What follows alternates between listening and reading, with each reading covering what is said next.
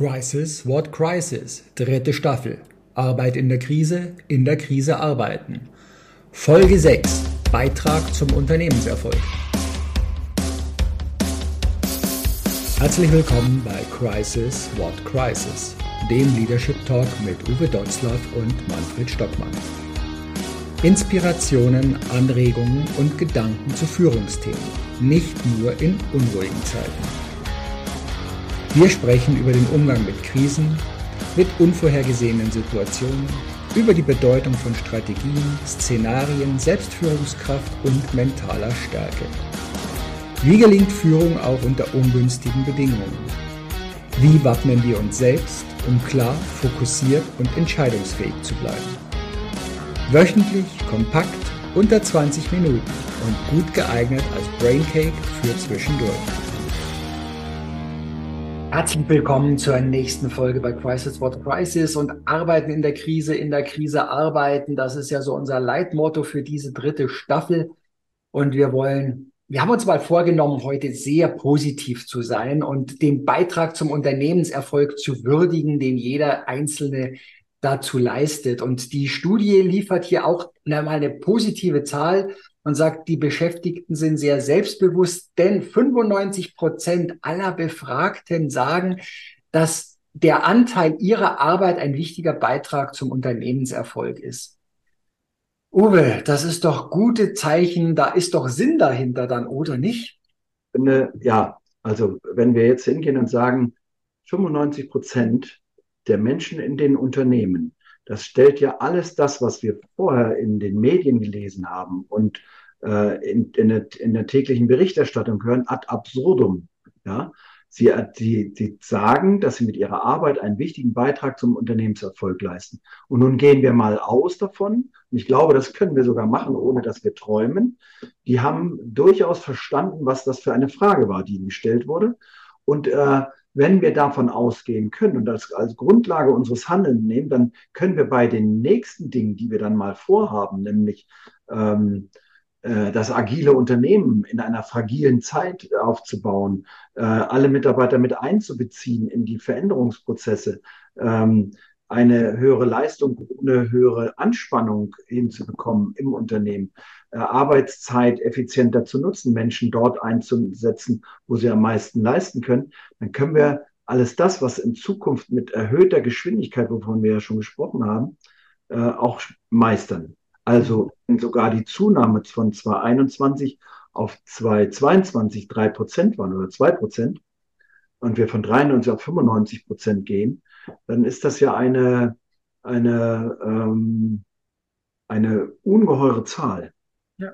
Darauf kann man ja ungeheuer aufbauen. Vielleicht eine kleine Warnung hinten dran. Und das soll gar nicht, gar nicht ähm, äh, negativ sein, sondern diese Selbstdisposition, diese Selbstwahrnehmung, dass ich einen wichtigen Beitrag leiste, die muss natürlich einer Fremdwahrnehmung auch standhalten.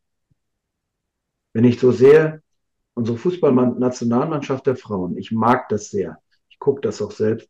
Ähm, ich war schon bei Länderspielen der Frauennationalmannschaft mit der Papier. Aber was ich, was ich, was mich verwundert hat, war, äh, mit welcher Selbstwahrnehmung und Selbstdisposition sie zur Weltmeisterschaft nach Australien gefahren sind. Die waren ja schon Weltmeister, bevor sie überhaupt angereist sind.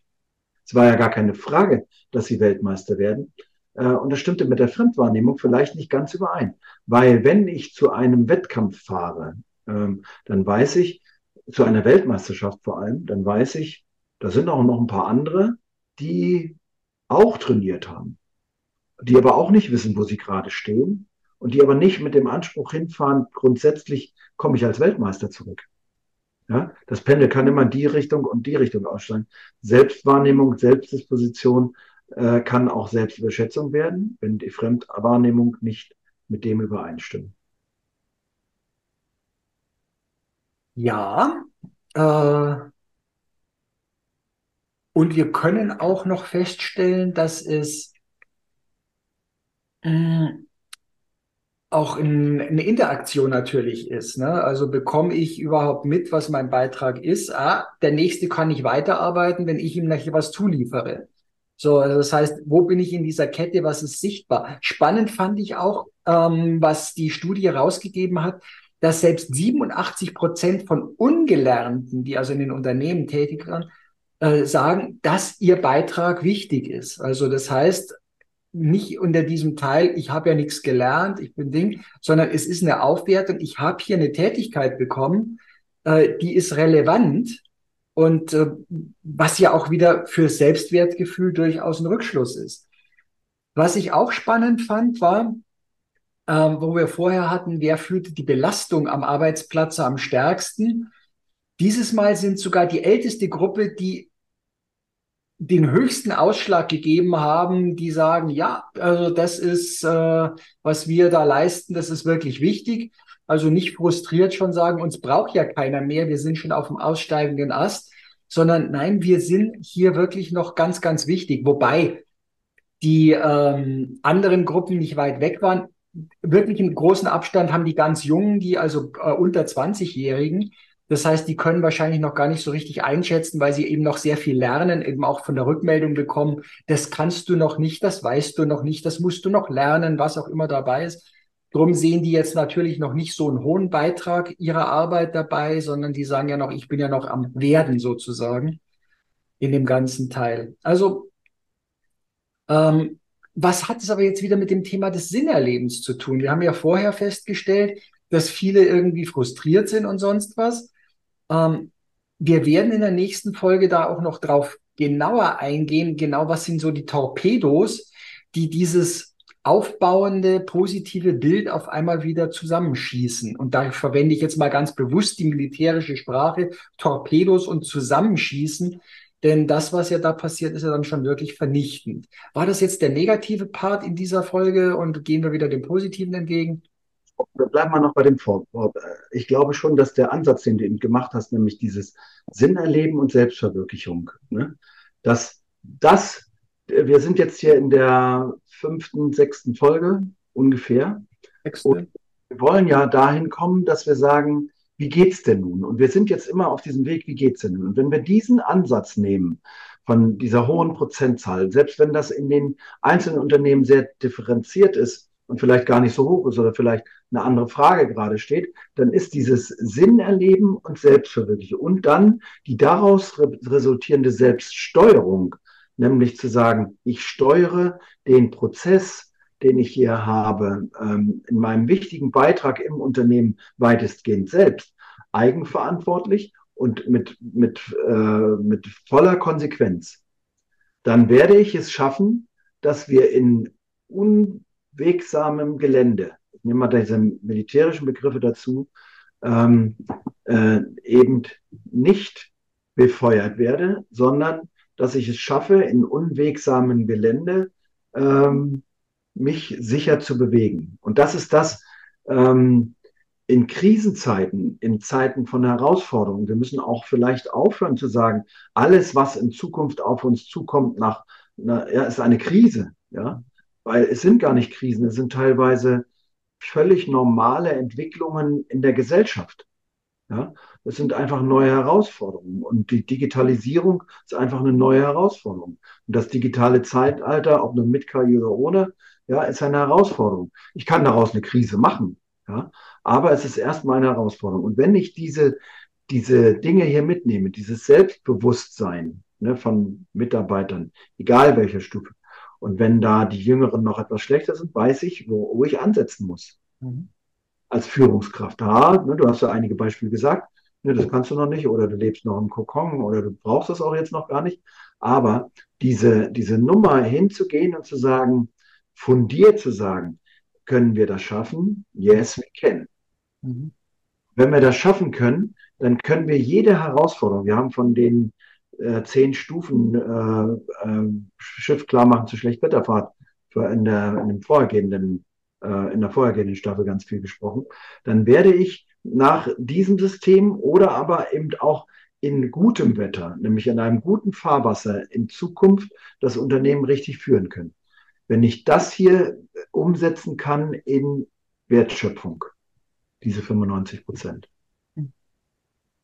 Also das heißt doch, wir hätten in den Unternehmen eine recht gute Basis an Grund-Selbstbewusstsein, das äh, gehegt, gepflegt und entwickelt werden könnte.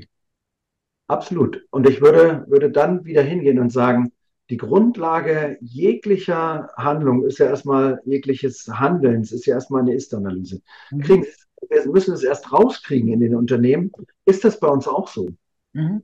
Fragt doch einfach die Leute mal. Ne? Mhm. Ist das bei uns, äh, fühlt ihr das so, dass ihr einen wichtigen Beitrag leistet? Mhm. Vielleicht ist das ein Vorgriff auf die nächste Folge mit der Motivation oder Demotivation. Aber wenn, wenn wir einen ähnlich hohen Wert haben, dann brauchen wir nicht anfangen bei, bei Motivationsprogrammen oder äh, keine Ahnung, pampern durch mehr Geld oder mehr Freizeit oder irgendetwas anderes, sondern wir fangen einfach an in der Aktivität. Und wir fangen einfach an bei der Herausforderung. Wir fangen einfach an zu fragen, ist unser Produkt noch zeitgemäß? Und da fragen wir nicht nur das Top-Management oder die da oben und ihr da unten macht einfach nur freiwillig mit, sondern wir fragen in die Runde die Klugen, die Bescheidwisser und die Anschieber. Mhm. Und dann kriegen wir das hin. Das wird ja am Ende dieser Folge, dieser, dieser Staffel eine große Rolle spielen, dass wir vielleicht eine Arbeitgebermarke werden, eine Mitarbeitermarke werden. Und äh, wenn das so ist, dann habe ich schon einen wesentlichen Schritt dahin gemacht, dass ich so etwas überhaupt werden kann. Und wann fangen wir damit an? Wir haben ja schon oft diskutiert die Frage, äh, lohnt es denn jetzt noch anzufangen überhaupt, wenn so eine Arbeitgebermarke ein langer Prozess ist? Yes. Wenn du heute nicht anfängst, ja, morgen ist heute schon gestern. Irgendwann musst du mal anfangen. Und wir haben jetzt schon wieder seit der ersten Staffel fast zwei Jahre, ne? Äh, sind schon um. Und wenn man noch nicht angefangen hat, dann fang jetzt an.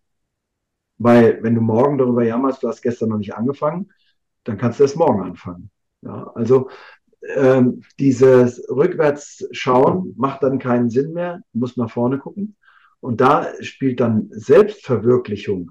Was willst du wirklich? Nämlich die Wünsche, die Träume, die Vorhaben, die Erwartungen unserer Mitarbeiter. Ja, dieses Wünschen haben wir schon mal an einer anderen Stelle gesagt, dieses WUP. Ja? Mhm. Einfach zu sagen, ein, ein Ziel ohne Plan bleibt ein Wunsch. Mhm. Und wenn das Ziel ist, dass du ein, ein selbstverwirklichtes Leben in der Firma, mit der Firma machen willst, brauchst du nur einen Plan. Mhm. Dann erfüllst du deinen Wunsch.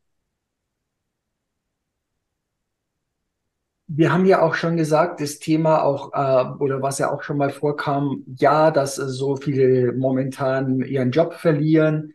dass also, es wurde auch irgendwo von der Tech-Branche, was wir überhaupt nicht nachvollziehen kann, wie viele da gerade arbeitslos oder äh, freigesetzt werden. Ähm, wenn also jetzt 95 Prozent sagen, sie haben also einen wichtigen Beitrag zum Unternehmenserfolg, dann brauchen wir doch auch einen Rahmen als Unternehmen, damit wir die Angst wegnehmen, dass jetzt Digitalisierung, KIs, neue Entwicklungen äh, sie überflüssig machen. Wir brauchen doch dann auch Wege zu sagen, na ja, jemand, der jetzt nicht in sich wieder investiert, wenn das Unternehmen, aber auch jeder für sich selber investiert, mit diesen neuen Entwicklungen umzugehen, sie jetzt nicht unbedingt als Konkurrenz des Ersatzes sieht, sondern zu sagen, na, dann lerne ich halt, wie ich diese neuen Technologien in meinem Arbeitsumfeld vielleicht mit einsetze. Denn auch da haben wir ja auch noch eine Zeit lang eine Übergangsphase, denn nicht alle diese mal von KI betroffenen und Automatisierung betroffenen Arbeitsplätze gehen ja von heute auf morgen auf Knopfdruck. Viele davon werden ja ein Part sein. Also Ärzte werden jetzt nicht verschwinden, weil eine KI besser analysieren oder diagnostizieren kann, sondern sie werden die Ärzte unterstützen, aus den Diagnosen bessere Operationsmaßnahmen äh, äh, abzuleiten oder frühzeitigere Maßnahmen abzuleiten.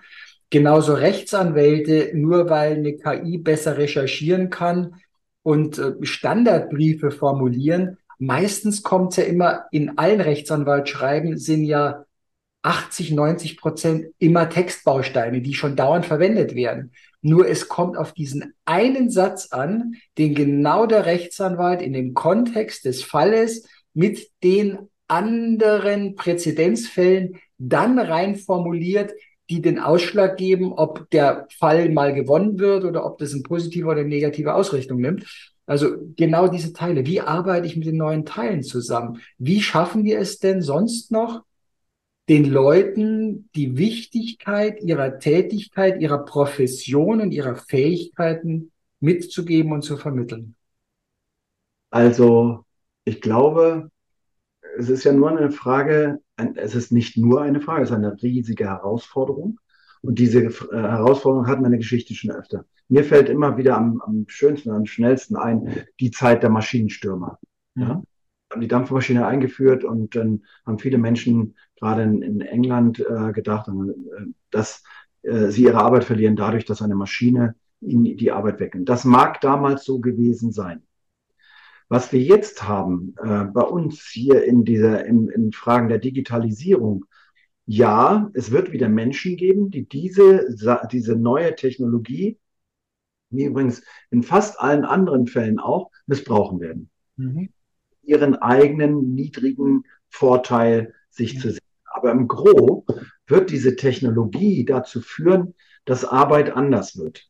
Dass mhm. Arbeit, das, du hast es ja auch schon beschrieben monotone Arbeit. Warum musst du monotone Arbeit machen und alte Fälle oder Rechtsdokumente oder Gesetzestexte wälzen, wenn das eine Maschine für mich macht? Was muss ich der Maschine die richtige Frage stellen? Jetzt wird nämlich der kreative Anteil an dem, was ich tue, viel, viel größer. Der, die Denkaufgabe, die ich äh, an diese Aufgabe stelle, wird größer. Die Herausforderung an den in Tüttelchen Bediener das wird größer. Das könnte sein, und das ist das auch, das war damals bei den Maschinenstürmern so und auch jetzt wieder, dass wir Verlust- oder Versagensängste haben. Mhm. Und jetzt wieder Einführung. Mhm. Einfach hinzugehen und es zu vermitteln und nicht einfach nur zu behaupten oder zu zeigen, sondern wirklich glaubwürdig äh, dem, äh, dem Beteiligten am Prozess zu vermitteln, egal in welchem Alter, Ne? Wir sind sozialisiert und konditioniert worden, dass ein 55 Pluser doch ein komplexes EDV-System nicht mehr versteht und schon gar nicht KI. Ne? Da ich mich tot, weil es gibt inzwischen Belege, dass es anders ist. Aber wenn wir jetzt hingehen und es schaffen, das den Mitarbeitern und Mitarbeiterinnen zu vermitteln, dass diese Maschine, die es ja letztendlich bleibt, ja, mir das die Arbeit erleichtert, die Effizienz erhöht, die den kreativen Anteil in der Arbeit, den ich bewerkstelligen kann, auch erhöht und ich nicht als Knöpfchendrücker oder als Abhängiger der Maschine da stehe, ähm, dann wird derjenige auch darüber nachdenken, wie ich das noch besser machen kann. Und dann sollten wir wieder als Führungskräfte einfach nur gut zuhören, weil diese Klugheit, die in jedem Menschen irgendwo steckt, egal in welchem Bildungsniveau er sich bewegt, die wirft sehr häufig oder gibt uns häufig Antworten auf Dinge, auf die wir bisher keine Antworten hatten. Ja. Jetzt kann ich hingehen und diese Zeit, die wir gewinnen, weil äh, keine Zeit haben wir immer. Ne? Wir haben niemals Zeit. Wann soll ich das alles noch machen? Ja, äh, wir arbeiten 48 Stunden am Tag und den Rest nachts. Ne? Und jetzt haben wir einen, Lö einen Lösungsansatz. Das ist nicht der Nonplusultra-Lösungsansatz, dass wir Maschinen sagen, was sie für uns machen sollen. Mhm. Und der Mensch bleibt hoffentlich ähm, Herr des Systems, ja. Herr des Verfahrens.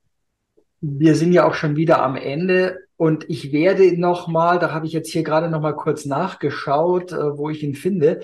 Es gab auf der Republika einen Vortrag zum Thema, was wird überhaupt mit KI passieren? Also was ist überhaupt realistisch?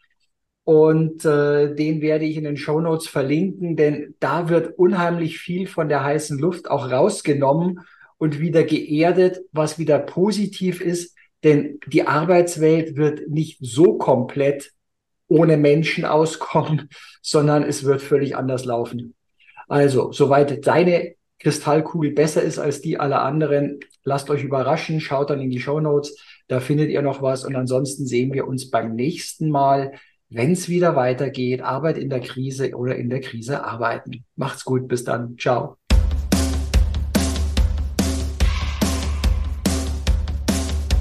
Danke fürs Dabeisein. Weitere Infos und Links findest du in den Show Notes. Natürlich freuen wir uns über ein Like, Abonniere den Podcast oder Kanal und aktiviere die Glocke, um keine Folge zu verpassen. Bis zum nächsten Mal.